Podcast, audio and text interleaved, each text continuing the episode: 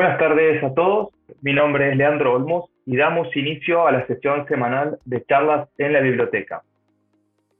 Charlas en la biblioteca tienen lugar todos los martes a las 4 y 30 de la tarde, hora de España.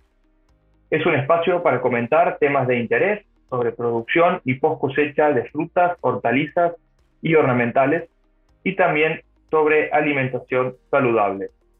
Las notas de cada charla se encuentran disponibles en la pestaña Las charlas del portal bibliotecahorticultura.com y desde ellas se puede acceder al video y al podcast. Antes de empezar, rogamos a los panelistas que nos acompañan el día de hoy mantener los micrófonos silenciados para una mejor calidad de transmisión. Y para quienes nos están viendo en vivo desde el canal de YouTube Post Cosecha, si deseáis hacer preguntas, podéis usar el chat del canal y las responderemos al final de la sesión. En el día de hoy nos, acompañan los siguientes invitados. Antonio Maruenda, de la empresa INTA, y Salvador González Gordo, de la Estación Experimental del Saidín del CSIC. Hoy trataremos los siguientes temas. Optimización de las condiciones de cultivo en invernadero y óxido nítrico en la producción vegetal, post cosecha y alimentación humana. Damos inicio a la charla de hoy con nuestro primer panelista, el señor Antonio Maruenda, quien es ingeniero agrónomo por la Universidad Politécnica de Valencia y actualmente es socio fundador y gerente de la empresa INTA Crop Technology. Buenas tardes, Antonio cuando quieras. Buenas tardes. Eh, en primer, lugar, dar las gracias a Alicia y al equipo de la Biblioteca de Horticultura para darme la oportunidad, por darme la oportunidad de participar en esta, en esta charla eh, eh, tan interesante. entonces, mi, mi, tema, efectivamente, voy a hablar de cultivos de, o sea, de tecnología en cultivos de invernadero, sobre todo digamos que el título que a mí me gustaría es la tecnología que mejora la rentabilidad o que optimiza la rentabilidad de su cultivo. Este sería el título que realmente me gustaría dar a la charla. ¿eh? y en primer lugar, pues quisiera presentar a, mi empresa. ¿eh? somos una empresa eh, dedicados a tecnología agrícola. Nosotros desarrollamos dispositivos electrónicos, equipos de fertilización, control climático, eh, para aplicar en invernaderos de alta tecnología o de media tecnología eh, y hacemos, eh, distribuimos en todo el mundo. Llevamos desde el año 89 y abarcamos toda una gama de cultivos, tanto al aire libre como en invernadero, pero fundamentalmente invernaderos de alta tecnología. En principio, eh, digamos que todos buscamos obtener, el máximo beneficio económico de una determinada explotación. ¿eh? Parece ser que ese es casi siempre eh, lo que nos mueve a hacer una inversión, sobre todo si tenemos que hacer una mejora tecnológica, lo que esperamos es que haya un retorno, porque las, digamos que las mejoras tecnológicas van buscando mejoras en la productividad, en la calidad, en la competitividad y desde luego ¿eh? lo que buscamos es tener un retorno y mejorar nuestra, nuestro posicionamiento en el mercado y nuestros beneficios. Los factores que determinan una productividad de los cultivos, pues eh, podemos englobarlos en, el grupo de agua, nutrientes, suelos, sustratos, genéticos y condiciones ambientales. Nosotros eh, vamos a hablar de agua, de los nutrientes y las condiciones ambientales. el, este sería pues, un esquema de un sistema de fertilización moderno con todos sus componentes, en el que podemos ver que hay determinados tanques donde se disuelven los fertilizantes en una determinada concentración, pues, entre 5 y 10%, y a partir de ahí se formulan las soluciones de abonado, ¿eh? eh, hay posibilidad de eh, formular múltiples soluciones de abonado que se adapten a cada cultivo, cada estadio. Entonces, esto nos daría la posibilidad de optimizar eh, la aportación de fertilizante, de agua y fertilizante. Uno de los componentes fundamentales y parte de, lo que nosotros hacemos es solo de equipos de fertilización, que eh, el equipo de fertilización hay muchos tipos. En este caso, eh, nuestro equipo de fertilización se compone de eh, bombas eh, magnéticas, que son las que impulsan el fertilizante de cada tanque, eh, a un tanque de mezcla donde se realiza la mezcla. Hoy día no es tan habitual que tengan tanque de mezcla, la mayoría de los equipos funcionan con Venturis. nosotros intentamos ser precisos, las bombas nos dan un mayor nivel de precisión y además los, los contadores de fertilizante pues nos dan la posibilidad de medir exactamente qué estamos dosificando y poder regular automáticamente este tema. ¿eh? Entonces, lo que es habitual, dosificar por conductividad eléctrica y control de pH, pero también podemos dosificar por, eh, proporcionalmente al caudal, tantos litros de cada tanque por eh, metro cúbico de agua. Es decir, que hay múltiples posibilidades, pero en cualquier caso lo que importa es que haya una precisión y una flexibilidad. Lógicamente, eh, dentro de lo que es alta tecnología, consideramos eh, los cultivos hidropónicos como un cultivo en el que un tipo de cultivo que además de aportarnos una potencia, un potencial mejora en la producción, pues también eh, puede aportar valor añadido. nosotros estamos en un mercado muy competitivo en el que nuestros clientes nos están exigiendo eh, consistencia tanto en la calidad como los volúmenes suministrados. Por lo tanto, cuanto mejor controlemos todas las condiciones de cultivo, pues más eh, podemos garantizar este suministro tanto en volúmenes como en calidad. Eh. Mm, está claro que nosotros no controlamos los costes de los inputs, es decir, fertilizantes, agua, mano de obra, ¿eh? lo único que podemos controlar ¿eh? es eh, la producción, es decir, que la única manera de ser más competitivo y de conseguir mayor beneficio es obtener mayores rendimientos de un producto de mayor calidad que tenga un valor añadido. Entonces, esta es nuestra recomendación. Es no nos, no nos quedemos estancados y utilicemos la tecnología que está a nuestra disposición para mejorar nuestros rendimientos y para mejorar nuestra calidad y ser más competitivos en el mercado. Eh, entonces, el cultivo hidropónico es una herramienta que nos permite diferenciarnos eh, y que nos permite obtener eh, una calidad y una consistencia en la producción. Entonces, estos cultivos, lógicamente, requieren de unos equipos con un, que sean precisos a la hora de dosificar los fertilizantes y que sean precisos a la hora de eh, organizar los riegos. Es decir, nosotros tenemos una serie de dispositivos que nos permiten gestionar automáticamente la frecuencia y la dosis de riego. Entonces, estas eh, bueno, este, en este caso eh, aparece lo que conocemos como control de drenaje, son bandejas en las que se mide el volumen de agua que drena, se mide la conductividad del agua eh, que está drenando, se usa el pH y entonces en función de este porcentaje de drenaje y de la conductividad que está drenando se ajusta automáticamente la frecuencia con la que se riega y los minutos que se riegan para ¿eh? para mantener eh, un, un aporte que se ajuste lo máximo posible a la demanda. Hemos incorporado otra serie de dispositivos, ¿eh? como podemos ver aquí en, esta, en esta diapositiva. Es, hay sondas de humedad de sustrato. En este caso, la novedad es que se trata de una sonda con tecnología TDR, es decir, que está por encima de la tecnología capacitiva, eh, que son las ondas que habitualmente encontramos en el mercado. La TDR tiene una, resolución eh, de 5 picosegundos, es decir, es muy precisa. Eh, y entonces esta sonda la insertamos en la bolsa o en el contenedor, en la zona de sustrato donde haya más actividad radicular, cerca de un gotero. Entonces podemos medir el porcentaje de humedad del sustrato, la conductividad eléctrica y la temperatura.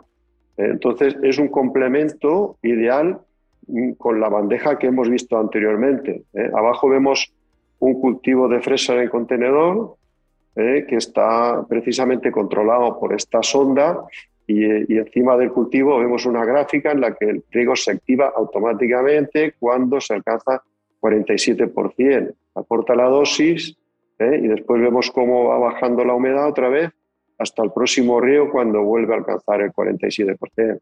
Hay múltiples modalidades de riego hidropónico, pero eh, bueno, ya sabemos que eh, por razones ambientales, por razones de eh, de coste económico, recircular eh, la solución de riego es una obligación. Es algo que no es tan frecuente aquí, pero que eh, va a tener que ser frecuente en el futuro porque vendrá por ley que tendremos que reciclar esa solución, ese 30% o 40% de agua con abono que estamos vertiendo al suelo, habrá que reutilizarlo porque tiene un coste económico y además es un tema de responsabilidad ambiental. ¿eh? Entonces, los, los sistemas eh, de recirculación ¿eh? pueden ser, como vemos en la izquierda, un sistema NFT, hay sistemas NFT que no tienen sustratos o incluso sistemas con sustrato.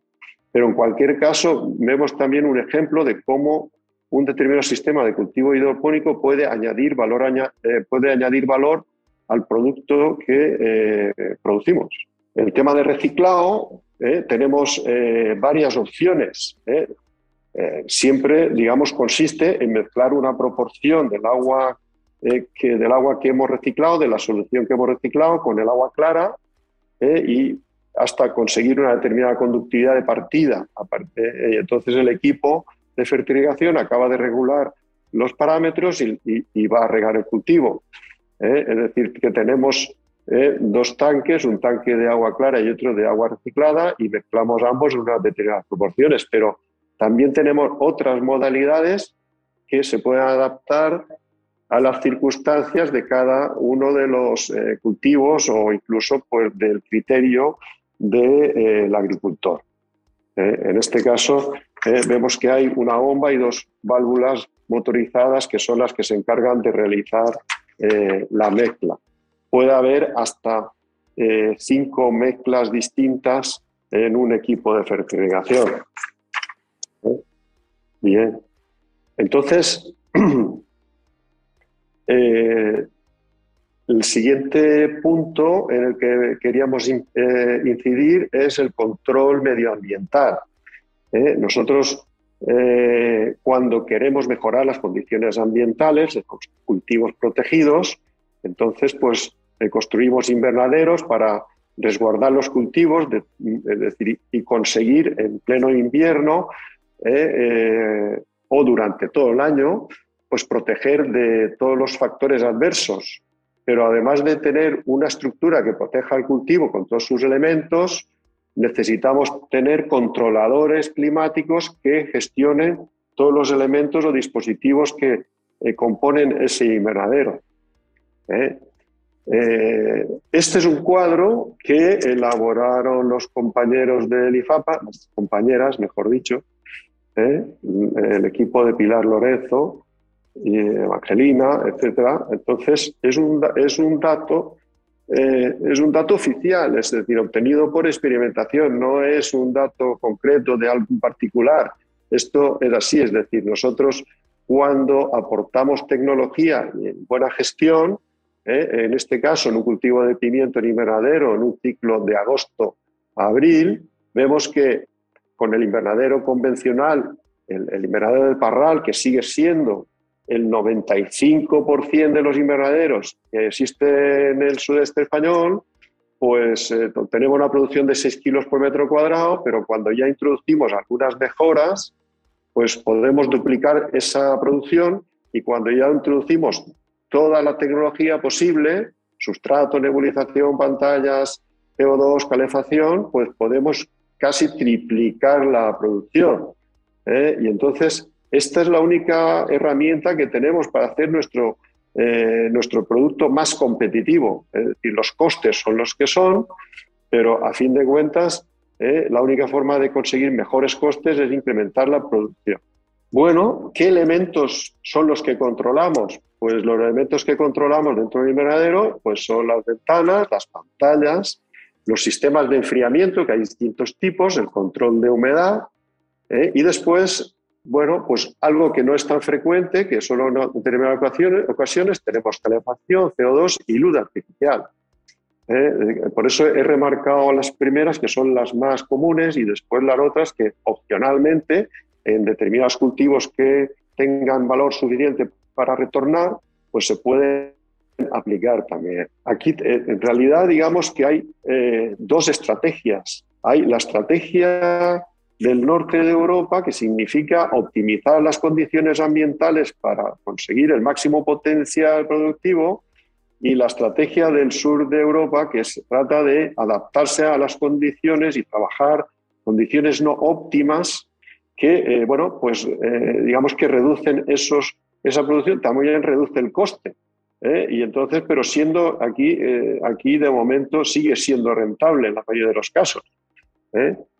Bueno, la ventilación desde luego es un elemento básico y es un elemento esencial, es lo, es lo más fácil que podemos hacer para bajar la temperatura, bajar la humedad y compensar el consumo de CO2 necesitamos unas renovaciones óptimas de entre 45 y 60 renovaciones por hora.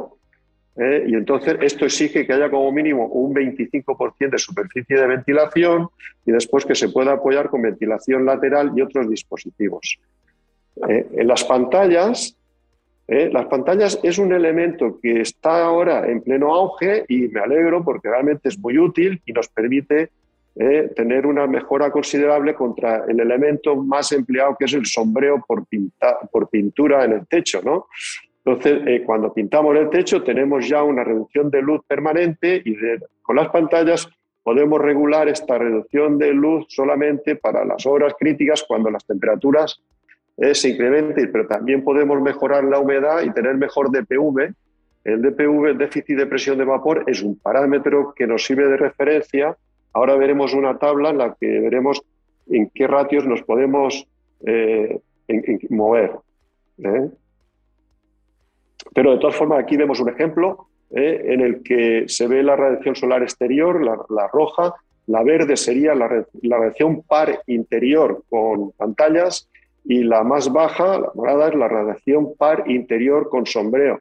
Entonces hay una pérdida de luz importante.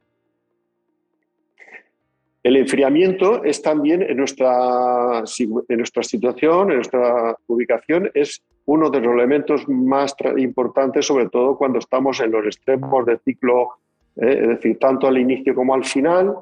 Eh, y entonces, pues tenemos que combinar sombreo, ventilación y humidificación.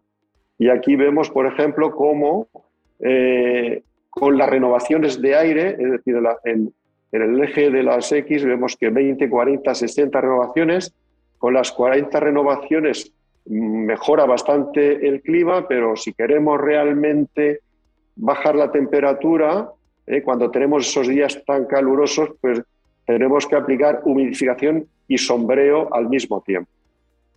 Eh, el, cooling pad fan es el sistema más efectivo de humidificación, pero tiene limitaciones, sobre todo la anchura del invernadero, no más de 40 metros, ¿eh? y hay otros sistemas de FOG que se pueden implantar en otro tipo de invernaderos. Antes hemos hablado del déficit de presión de vapor, aquí hay una tabla en la que tenemos la referencia en milibares y vemos que hay un óptimo, que es el cuadro eh, que está enmarcado, que tiene valores entre 8 y 10, ¿eh? y entonces vemos que cuando la humedad es muy alta, pues tenemos una serie de problemas que son enfermedades como goteo, crecimiento tierno, incluso de deficiencias de minerales. Y cuando la humedad es muy baja, pues tenemos un estrés, tibur, machitez, incluso eh, provocamos algunas plagas como ácaros, etc. Es decir, que en cualquiera de los dos extremos estamos limitando la capacidad productiva.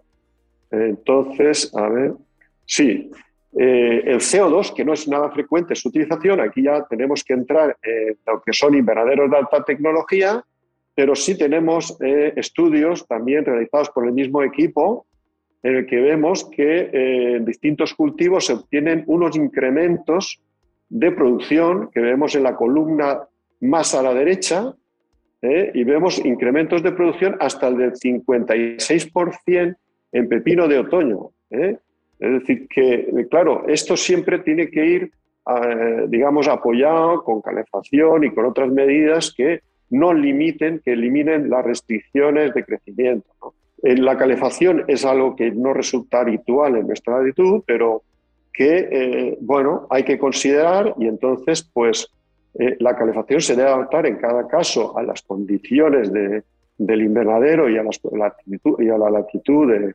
y, a, los requerimientos del cultivo. En cualquier caso, normalmente tenemos varias redes. Hay una red que es la red principal, que en este caso, como se ve, son los eh, tubos, los canales que hay por el suelo, que sirven también para desplazamiento de, de la maquinaria. Y después hay un tubo eh, que complementa la calefacción, que es la de cultivo, que es la que hay justo encima de las plantas. Eh, pero pueden haber otras redes complementarias que ayuden a mantener las condiciones óptimas. Siempre que tenemos calefacción, eh, tenemos que tener en cuenta que los invernaderos no deben tener pendiente, la mínima posible, la pantalla térmica o la pantalla mixta cerrada, es decir, la pantalla sombrero cerrada, que tiene un ahorro energético de 40% o de 50% es indispensable o en algunos casos el doble plástico con cámara hinchable, que también supone un ahorro importante porque el coste energético es importante. Después hay otros elementos como es los tanques de acumulación y las redes de distribución que deben de ser calculadas convenientemente para, eh, en el caso del tanque de acumulación, para generar CO2 en los momentos que necesita CO2 y después ese agua caliente se emplea por la noche cuando lo requiere el cultivo. ¿eh? Eh, y por último, el tema de la iluminación, que últimamente está teniendo cierta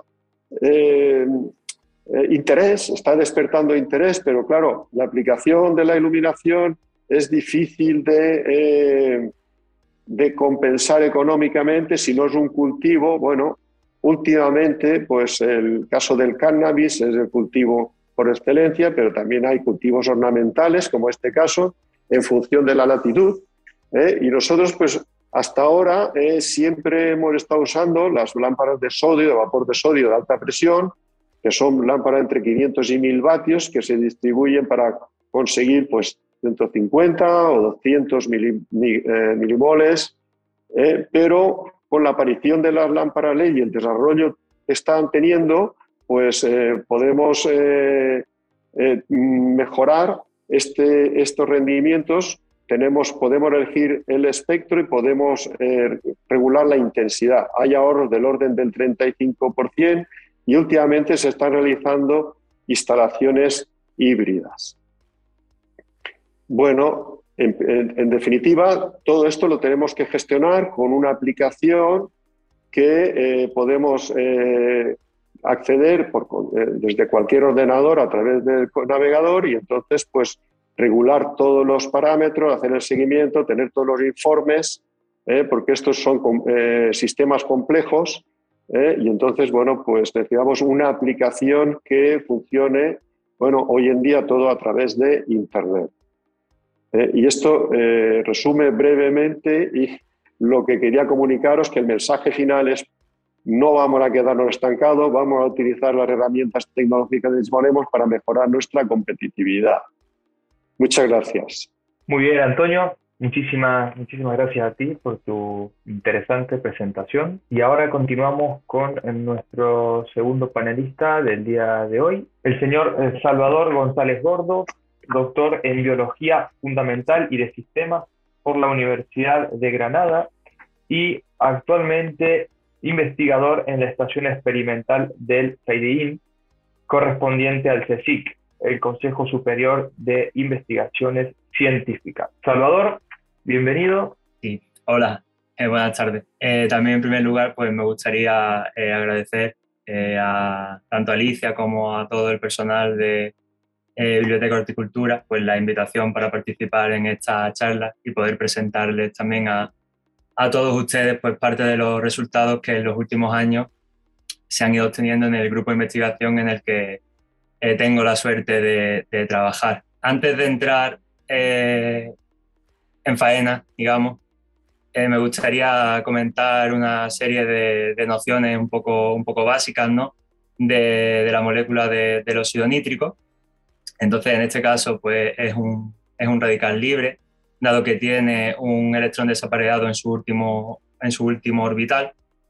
Es una molécula que tiene una vida eh, media relativamente corta, que es menor de 10 segundos, aunque esto puede eh, variar en función del entorno celular en el que se encuentre. Eh, y si bien la producción de, del óxido nítrico se describió ya en la década de los 50 en, en bacterias, no fue hasta la, hasta la década de los, de los 80 el, cuando esta molécula, digamos, alcanzó una cierta una cierta relevancia en el ámbito científico, eh, coincidiendo con el, con el descubrimiento de que era el óxido nítrico, esta molécula que, era el factor de relajación derivado del endotelio, ¿no? que se encargaba de la vasodilatación de los tejidos vasculares en, animales. Em, dicho, dicho descubrimiento pues, tuvo bastante, bastante importancia en, este ámbito científico hasta tal punto de que la prestigiosa eh, revista Science le otorgó el título de molécula del año en el, en el 1992 y posteriormente eh, este descubrimiento le, le, proporcionó el Premio Nobel de, Fisiología y Medicina pues, a los investigadores que, que se encargaron de, de, llevar a cabo estas investigaciones. Como ocurre en el 99% de, los casos, en, el ámbito de la biología vegetal, eh, la, investigación se retrasó, digamos, unos, 10 años y ya fue en la década de, la década, en la década de 1990 cuando, cuando empezó a, investigarse dicha molécula. Y en, la actualidad, pues ya se conoce que, el, que el es capaz de regular numerosos procesos fisiológicos en la planta tan, tan distintos como la senescencia, eh, la, formación de nódulos en plantas leguminosas, la formación de raíces, eh, la germinación eh, del, del, polen y, y, de las semillas y también participa en procesos de, respuesta a, diferentes tipos de estrés, tanto abióticos como bióticos, y en el, caso que más nos ocupa en, esta, breve charla, pues en, la maduración de, de, los frutos. Ya concretamente en, nuestro caso, nosotros trabajamos con, en maduración, en post cosecha, en, frutos de pimiento, utilizando eh, frutos de pimiento dulce del tipo California, como pueden ver aquí en, la imagen. Y eh, en concreto utilizamos eh, frutos en estado de, de embero temprano digamos que el, fruto de, pimiento, eh, la variedad que nosotros utilizamos empieza a madurar en estado verde y concluye en estado rojo, pues en el estado intermedio sería cuando nosotros aplicamos este tratamiento. Nosotros lo hacemos un poco a nivel un poco más, más pequeño en, el laboratorio, en el que disponemos de, un sistema en el que generamos de forma química el este nítrico mediante la combinación de de hilos de cobre y ácido nítrico, lo que da la producción de dióxido de, nitrógeno y del propio eh, óxido nítrico. El, primero que he comentado, el dióxido de nitrógeno, quedaría eh, encerrado en una trampa eh, contigua de, hidróxido sódico, mientras que el, óxido nítrico puede fluir libremente hacia la cámara en la de metraquilato en la que se encuentran los frutos de pimiento. Eh, este sistema pues, quedaría, quedaría así hasta que eh, en el detector alcanzamos una, una, concentración final de 5 partes por millón, una concentración bastante baja. Y cuando esto ocurre, eh, cerramos herméticamente todo el sistema y los pimientos permanecen durante, durante una hora almacenados aquí en, la caja. Pasado este tiempo, los pimientos se, sacan de, la caja y permanecen durante, durante tres días almacenados a, temperatura ambiente. Bien, ¿y qué es lo que ocurre? Pues como se puede ver en la imagen, después de esos tres días, los frutos que han sido sometidos al, tratamiento con óxido nítrico presentan eh, un estado de maduración mucho menos avanzado que aquellos frutos que no han sido sometidos a dicho tratamiento. Eh, lo primero que se, que se nos puede ocurrir es que, eh, perfecto, tenemos un sistema con el que podemos eh, retrasar el, proceso de maduración y por tanto el, transporte de, esos frutos que generalmente se realiza en, camiones, pues desde las zonas de Almería y, Murcia, eh, principalmente hacia el resto de países europeos como Francia, Reino Unido, eh, Polonia, Suecia, etcétera, pues los frutos llegarían a, esos países en un estado de conservación más óptimo que, que, los frutos que no serían sometidos a ese, a ese tratamiento. Y la cosa no solo quedaría aquí, sino que, además eh, en, el laboratorio pudimos concluir que, que, junto con ese efecto ¿no? de retraso en el proceso de maduración, estos frutos que habían sido sometidos al tratamiento con óxido nítrico, se producía un aumento en el, en el contenido de, de ascorbato, eh, más conocida como, como, vitamina C, lo que le otorga un valor eh, nutricional añadido a, a, dicho, a dicho fruto.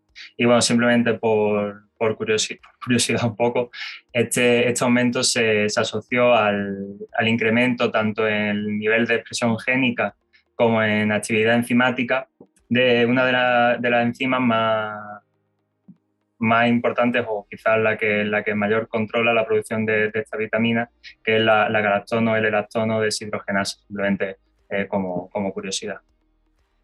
Entonces ya en, la, en, esto, en este último lustro, digamos, eh, con, esto, con estos resultados previos, lo que hemos venido aplicando son tecnologías de, alto rendimiento, como bien puede ser la, la, transcriptómica, que en nuestro caso estamos colaborando con el Servicio de Supercomputación y Bioinformática de la, de la Universidad de Málaga, eh, situado en la plataforma andaluza de bioinformática en el Parque Tecnológico de Andalucía, en Málaga, en el que queremos determinar un poco el, efecto que tiene el, óxido nítrico a nivel de, expresión genética en, los frutos. Eh, por otro lado, pues, estamos aplicando técnicas de proteómica, concretamente la técnica de ITRAC, en colaboración con el Centro Nacional de Biotecnología, que también es un centro que pertenece al, al Consejo, al, al CSIC, eh, en Madrid, para, para determinar el, el, efecto que tiene la, la expresión de, de las proteínas en el fruto y eh, ya en nuestro laboratorio lo que sí estamos haciendo eh, son análisis eh, enzimáticos de, de, actividad, pues aplicando diferentes, diferentes técnicas. Y más recientemente lo que hemos incorporado pues ya son estudios a nivel metabolómico, en lo que sí estamos, digamos, viendo cómo lo, el tratamiento con, con óxido nítrico puede favorecer la, la acumulación de, de, cierta, de ciertas moléculas en el fruto que, que sabemos que tienen actividades eh, beneficiosas ¿no? en, la, en, la, alimentación humana. Y es lo que, lo que estamos ahora, digamos, eh, eh, analizando. Y sé que se quedan muchas cosas en, en el tintero, pero también habíamos hablado ahora de, de un coloquio y creo que, que, me gusta un poco más que, que haya ciertas preguntas y ciertas cosas que se queden en el aire para ahora poder discutirlas y no volver a caer un poco en, en, lo mismo. Y muchas gracias a todos por, por, por vuestra atención y, y, bueno, ahora seguimos eh, charlando. gracias. Muy bien, Salvador. Muchísimas gracias a ti por tu excelente presentación también. Bueno, y ahora continuando con la sesión de hoy, eh, vamos a presentar brevemente eh, algunos contenidos que se han publicado en nuestros portales y que consideramos de interés para compartir con nuestros lectores. la primera noticia la va a comentar Alicia Namesni del portal Post Cosecha. Hola, buenas tardes a todos eh, y felicitaciones tanto a Antonio como a Maruenda, excelentes presentaciones, muy interesantes ambas. Eh, la, la noticia que yo quería destacar es este, un producto nuevo que tiene Fomesa Frite, que es una cera nueva que la particularidad que tiene es que es apta para veganos, es decir, sabéis que las ceras, unas posibilidades que sean este, productos de las cochinillas, que son animales, que es algo que para la alimentación vegana no es aceptable. Esta cera es aceptable para alimentación vegana, decir, no, tiene ningún, no proviene de ningún animal y tiene las mismas eh, prestaciones, inclusive más que otras ceras, en el sentido de que protege de la deshidratación, que es uno de los principales motivos por los cuales se encera la fruta después de lavarlas, y protege también de daños por frío.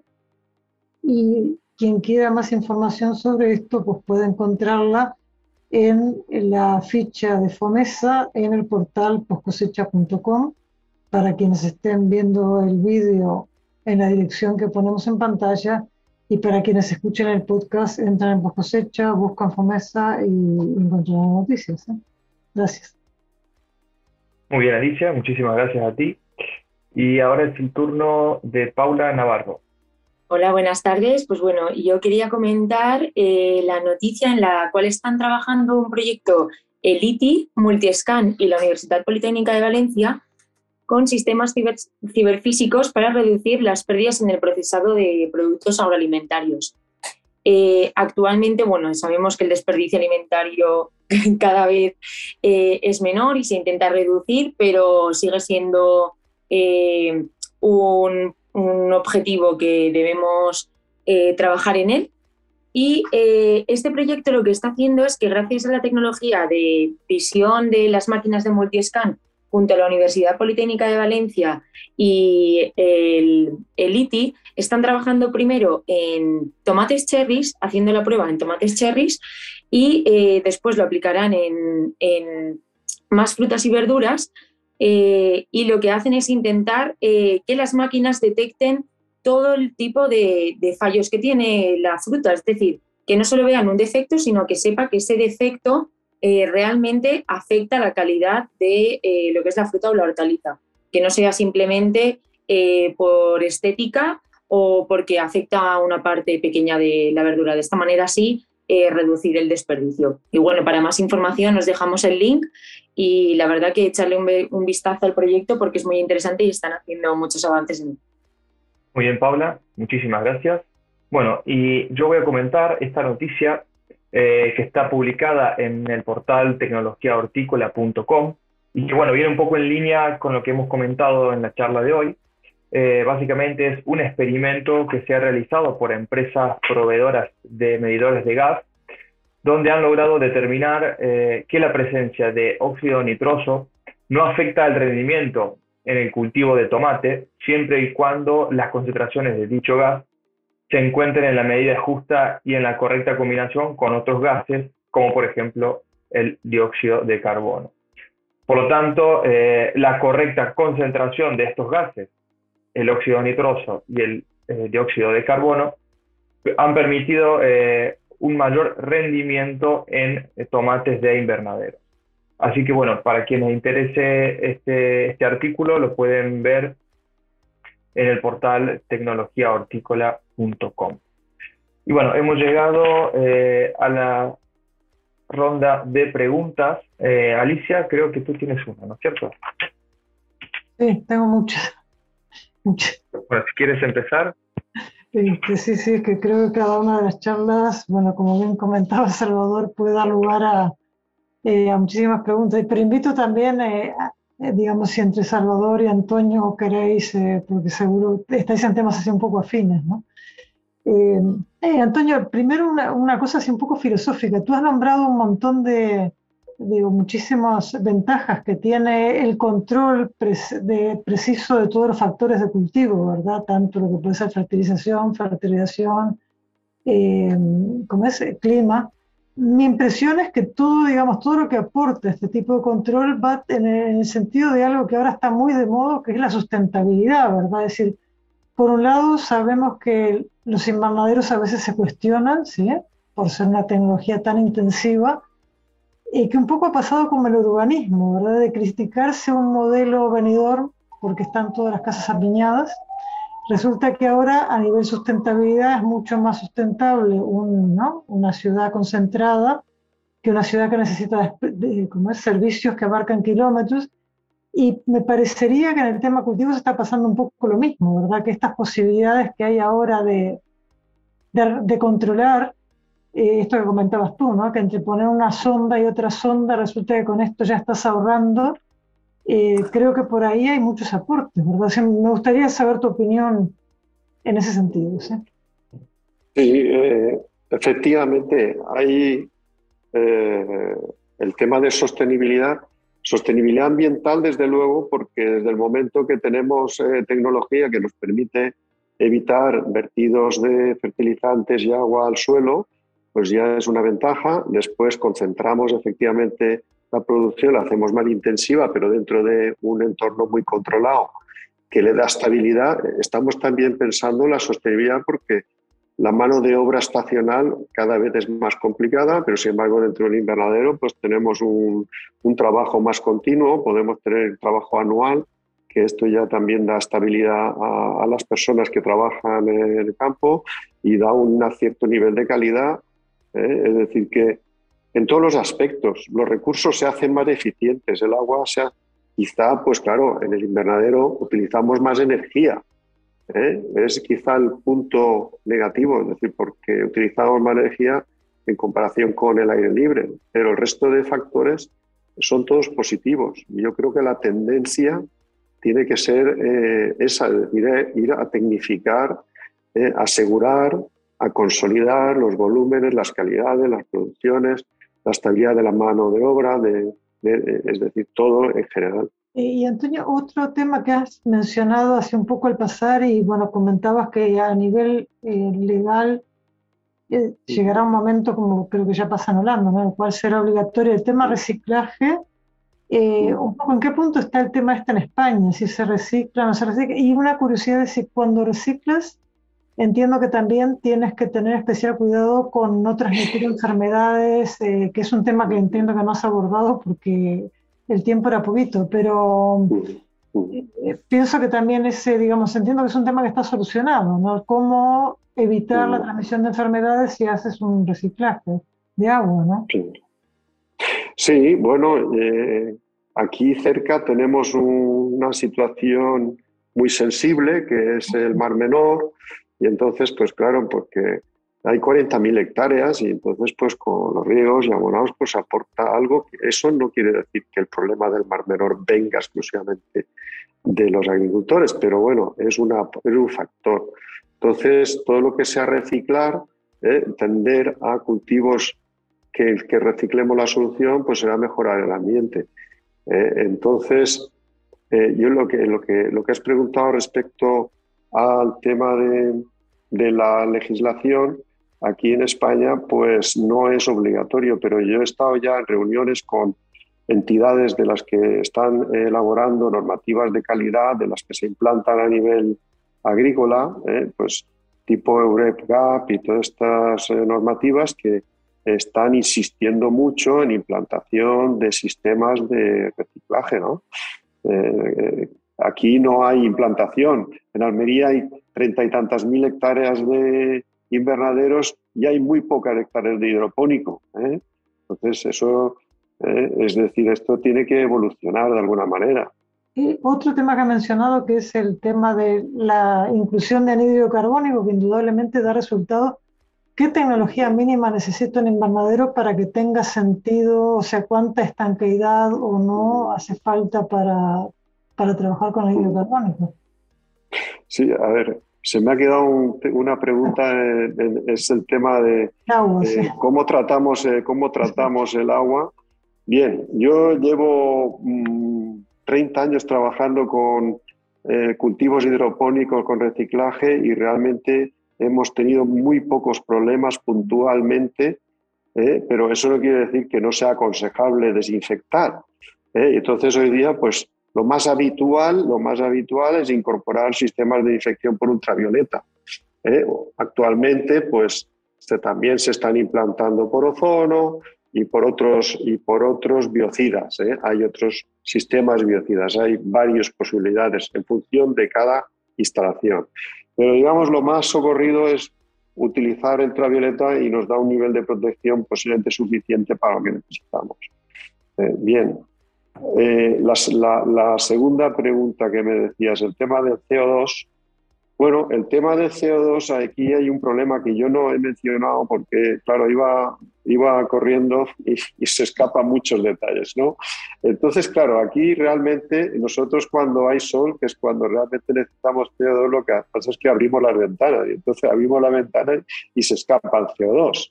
¿eh? Y entonces eh, ¿qué pasa? Pues tenemos que reducir o conformarnos con dosis inferiores para no perder demasiado CO2.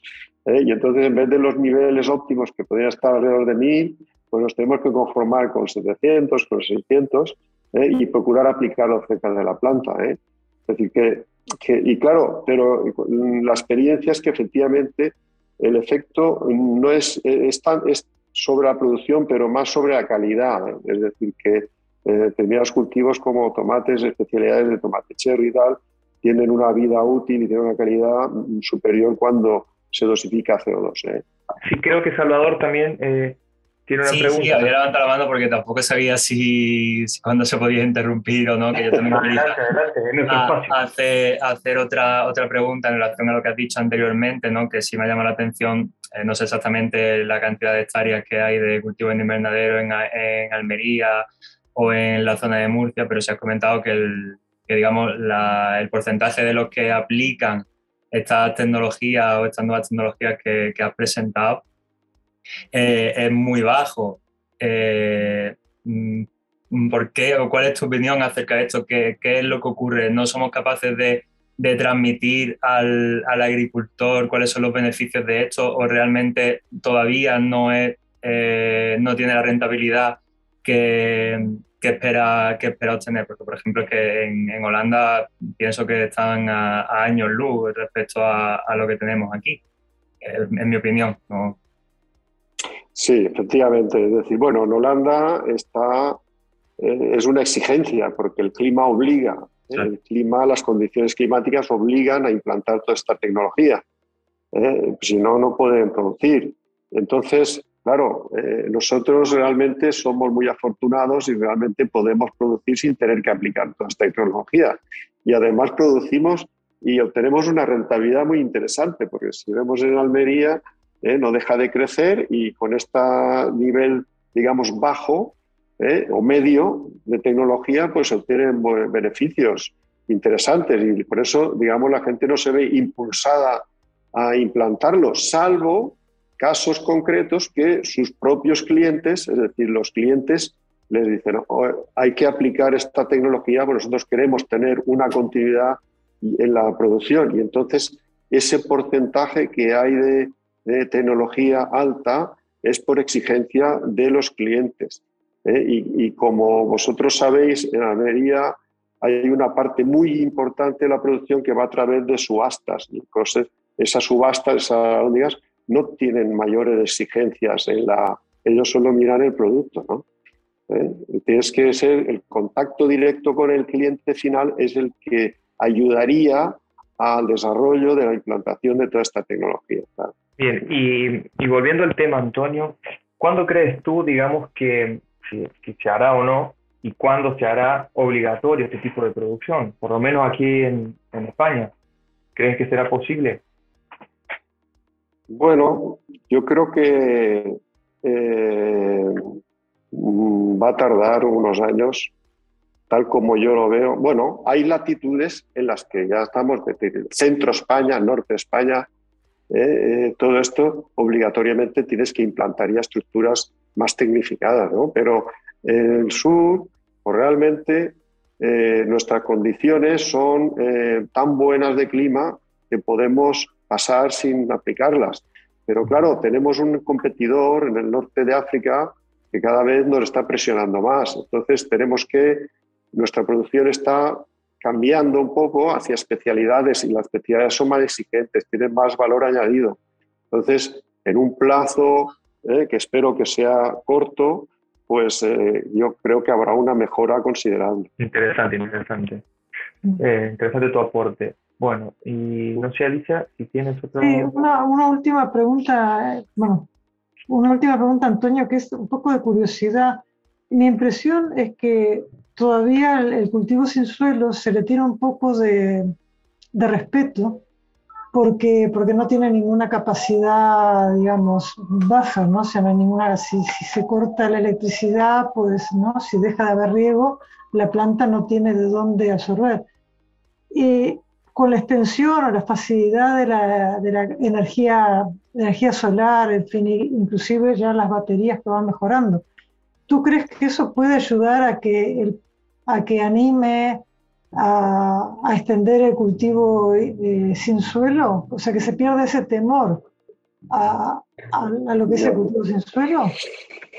Eh, bueno, yo creo que el cultivo sin suelo ahora mismo, mm, digamos, el factor que induce, eh, o sea, que, impide que se desarrolle más es porque requiere una atención mayor. Es decir, tienes que estar pendiente y además requiere eh, una inversión en sustrato cada cierto tiempo y requiere una instalación mucho más sofisticada que requiere una inversión. Entonces, eso es lo que frena el cultivo sin suelo. ¿no? Es decir, que eh, entonces, eh, hay cultivos, sin embargo, que está pasando al contrario. Es decir, es el caso de la fresa, ¿eh? la fresa y los berries. Los berries están en plena expansión y los berries, como tienen un requerimiento en suelo y además se han eliminado todos los químicos para desinfección, pues están tendiendo a introducirse el cultivo sin suelo. Es decir, además se consigue un producto de mayor calidad. Entonces, eh, yo creo que tiene que haber algún factor que empuje a, introducir el cultivo sin suelo. ¿eh? Es decir, que no de por, por motu propio, por vía propia, los agricultores van a seguir con su rutina, que es la que ellos controlan, tienen confianza, ¿eh? y, esto requiere una instalaciones, una formación, un gasto que después tienen que ser capaces de recuperar. una, una pregunta para Salvador, si os parece bien. Adelante. Ahora le toca a Salvador. Sí, sí, sí. Eh, eh, la pregunta es si realmente este gas eh, se podría aplicar, antes ha habido un comentario que se podría aplicar también a nivel de invernadero, porque los experimentos que estáis haciendo es a, nivel de, fruta, ¿no? Tratamiento post cosecha. Pero me ha parecido entender que también en el invernadero tenía efecto y se podría aplicar a determinadas concentraciones, ¿no? Sí, sí, bueno, realmente no sé si existe algún estudio al respecto, concretamente con, eh, con el óxido nítrico, eh, pero sin duda eh, tendría, tendría alguna, algunas funciones en el, en el cultivo, en, en invernadero. como estábamos comentando antes, tampoco sabemos si hay algún tipo de legislación al, al respecto, puesto que el óxido nítrico además es un, es un, es un gas tóxico que tiene, eh, favorece el efecto invernadero. Entonces, eh, tampoco, tampoco sabemos las concentraciones y la, la, legislación, la legislación seguro que, que habría y se, se, metería. Alicia, Sí, eh, Salvador, en, los, en lo que habéis estudiado en el pimiento, bueno, no sé si hay, si, si, hay, si hay estudios en otros frutos, es decir, creo eh, interesantísimo sacando la parte de efecto invernadero, eh, el hecho de, que, de tener un producto que te ralentice la maduración, porque eso, bueno, ha sido, bueno, seguramente tú conoces el 1-MSTP, que ha sido un producto bueno, que se estudió en su momento para flores, y ahora hace ya bastantes años que está patentado, bueno, de hecho la, el registro original ya venció y ahora lo tienen varias compañías, pero que ha sido importantísimo en la industria frutícola para eh, mantener, bueno, ralentizar la maduración de, de frutas, sobre todo frutas de pepitas. ¿eh? Entonces, eh, el tema de la firmeza es uno de los aspectos importantes. ¿Tienes idea, porque tú has nombrado, ¿cómo se llama?, cambios en el color, pero no sé, firmeza, ¿sabes si tiene algún efecto? De hecho, también se, ya no es simplemente el hecho del color, que es lo más, más vistoso, sino el, el tema de la firmeza mm. se mantiene mucho más que, que, los frutos que no, que no se tratan, que no, no tienen el tratamiento. Y vaya, no están, con respecto al primer comentario, no solo funciona en vaya, no solo funciona, no solo tiene ese, ese efecto en el, en el, pimiento, sino que también se han hecho otros estudios similares en tomate, en banana también, y eh, ya no recuerdo exactamente, pero en, varios, otros tipos de frutos y, tiene ese mismo efecto de, retraso, de producir un retraso en, la maduración. Sí, sí, y por lo que has comentado, bueno, si tú conozcas eso, no lo hace el 1-MSP, tiene también un efecto nutricional, ¿no? Porque muy interesante, en fin, los aumentos de, de varios compuestos que has nombrado, que... Y a nivel, digo, ¿cómo actúa? Porque no, profundizáis tanto que ya te comenté que la parte metabolómica seguramente, por lo menos de mi parte, es un poco desaprovechada porque no soy capaz de seguirla como merece. Pero digo, una MSP actúa compitiendo con el etileno, con los receptores de etileno. ¿sí? Sí, es un poco, un poco curioso. Eh, en, el, bueno, tampoco quiero comentar nada de la presentación porque eh, de la diferencia entre frutos climatéricos, frutos no climatéricos, me imagino que, aquí todos lo conocéis sobradamente más que yo. Entonces, en el caso de, los frutos climatéricos, parece que sí, que sí está claro en el que eh, el óxido nítrico es también un competidor del etileno. Entonces, eh, lo frenaría la, la, maduración del mismo modo que, el otro compuesto que has comentado. Pero lo curioso del, fruto de pimiento es que es un fruto no climatérico. Entonces, mm, mm, estamos, estamos en ello. No sabemos exactamente cuál es el mecanismo de acción. Parece que en frutos no climatéricos eh, hay otras hormonas que tienen una mayor implicación en la maduración, como puede ser el, el ABA, y que podría, que podría estar relacionado con, con esta hormona, y, pero no, no, hay nada, no hay nada claro al respecto. Estamos trabajando. Muy bien, pues será muy interesante ver cómo, cómo seguís y, este, y si puede llegar a ser un, un compuesto de uso comercial. ¿sí? En todo caso, digo, la aplicación es como gas, ¿verdad? Digo, sí. vale, vale. Sí, en nuestro caso es, es como gas. Formamos el, el, gas con la combinación de, hilos de cobre y de, ácido nítrico, como he comentado antes. Entonces, desde ahí ya pasa el óxido nítrico a, la cámara de incubación de los frutos. ¿Y, con qué cómo siguen? Porque yo entiendo que esto que has, eh, tú has trabajado, tu tesis doctoral ha sido esto. Sí. ¿Cómo el futuro cuál es en cuanto a las investigaciones? ¿Qué tenéis pensado? ¿Por qué lado tenéis pensado seguir avanzando? Claro, ahora lo que, eh, lo que estamos trabajando eh, dentro de, los frutos que, son tratados con óxido nítrico es ver un poco eh, cuáles son las enzimas y los genes que, están, que están implicados en esos cambios. Entonces, por eso las tecnologías de alto rendimiento que, que hemos venido aplicando estos últimos años y otra vía que, de investigación que se ha abierto recientemente es con, con otra molécula eh, gaseosa, que es el, sulfuro de, hidrógeno, que, que, estamos ahora mismo iniciando esa, esa vía de, investigación también en, en post cosecha en, en frutos.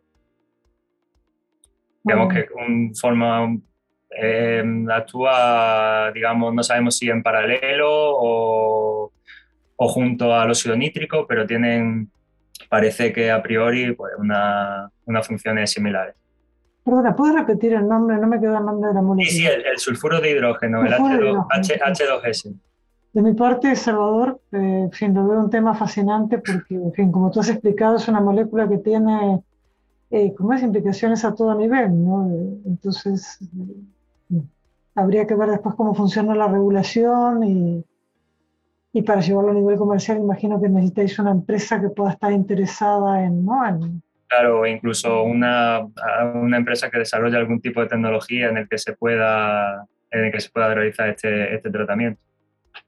Claro, pero, pero bueno, eh, funciona, eh, seguramente alguna empresa interesada habrá y, y sobre todo, fin, creo que una de las ventajas que tiene, bueno, si, estoy, si es correcto lo que pienso, que no tiene residuos, ¿no? que es uno de los requisitos que creo que en este momento cualquier producto en el cual se piense hay que pensar en que el tema residuos tiene que ser o inexistente o mínimo. ¿no? De mi parte, muchísimas gracias. Me la he disfrutado desde que te sentí en otra charla. Una... Por cierto, yo conocí a Salvador, entre comillas, en unas jornadas muy interesantes que organizó el Saidín a raíz del Día de la Botánica, me parece que era, ¿no? Y, en fin, habéis mostrado muchas investigaciones interesantes y, y, esta era una de ellas, ¿no? Bueno, muchas gracias. Muchas gracias, muchas gracias también de parte mía, Salvador, bueno, y a Antonio por las preguntas respondidas. En caso que surjan nuevas preguntas por parte de, de nuestros seguidores del canal de YouTube, os las enviaremos luego al correo, ¿vale? Y sino también en la nota que se publicará en los próximos días estarán vuestros datos de contacto por si alguien os quiere contactar. Eh, bueno, hemos llegado a la parte final de la sesión de hoy.